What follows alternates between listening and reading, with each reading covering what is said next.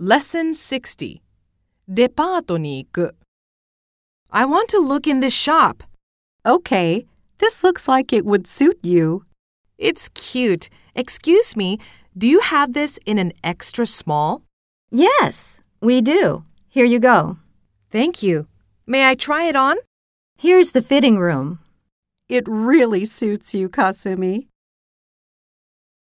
ミニ会話 Could I ask you to get the hand cream on the top shelf, second from the right? Sure, here you are. Thanks. I'll take this. Can you gift wrap it for me, please? Yes, of course.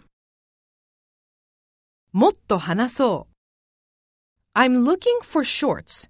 Do you have any? Is there a smaller size? It's a little too tight. Is this also 50% off?